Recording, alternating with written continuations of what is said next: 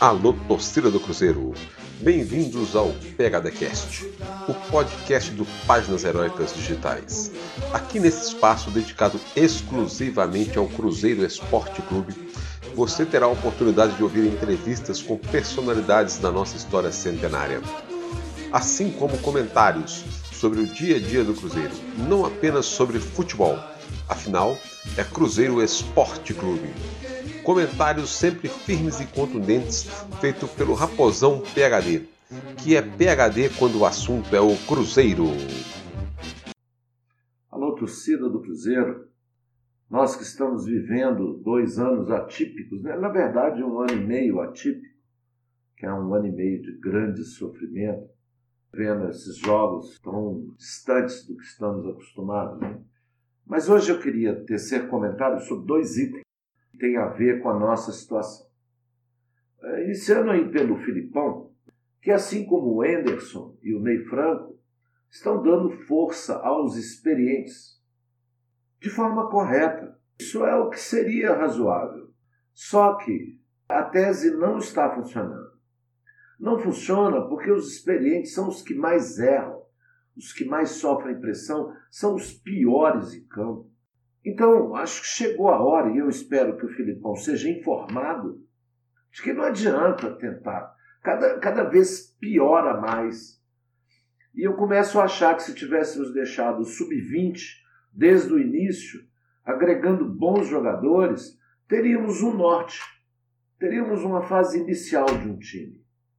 Eu vou citar o caso do Maurício, que começou muito bem, depois começaram a muda ele daqui, muda ele dali, coloca fulano. Ele está sofrendo para jogar com alguns outros jogadores. Se tivesse colocado o time de júnior, né, como começou, era muita gente do júnior, eles se sentiriam melhores.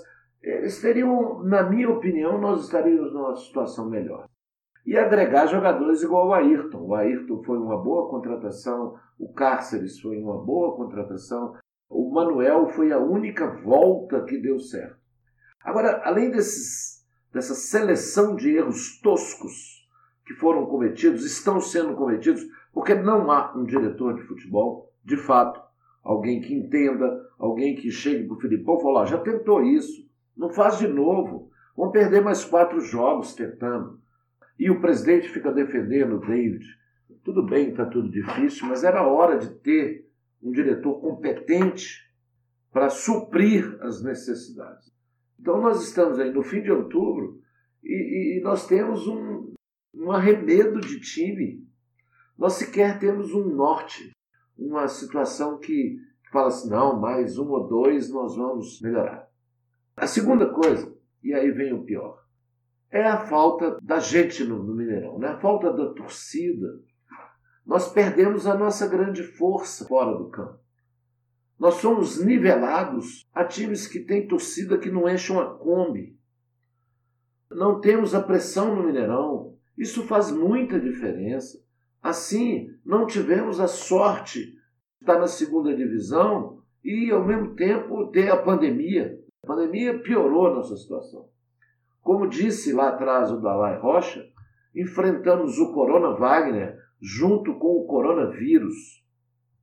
E isso pesa principalmente para os jogadores jovens. Então, nós cruzeirenses temos que ir nos acostumando à Série B e me preocupa muito subir para a Série A com essa estrutura que está. Vai ser um vexame talvez seja mesmo melhor ficarmos na Série B e prepararmos um time até para disputar o Campeonato Mineiro. Hoje, a minha visão, se o Cruzeiro entra para disputar o Campeonato Mineiro com essa estrutura que está aí, com essa situação que está aí, vai ser um vexame atrás do outro. Então, que nos preparemos para o Campeonato Mineiro e que principalmente nos preparemos para permanecer na Série B. Não é demagogia, eu não estou do lado de Sérgio Santos ou de quem seja, eu estou apenas analisando o nosso sofrimento. Nós não estamos conseguindo ganhar de Sampaio Correia na Série A, disputando com Flamengo, Fluminense, Santos, Palmeiras, Inter, Grêmio, só time grande, nós vamos ter problema. Melhor ficar na B. Este foi mais um episódio do PHDcast, o podcast da torcida do Cruzeiro. Hoje, a opinião sempre firme e contundente do Raposão PHD.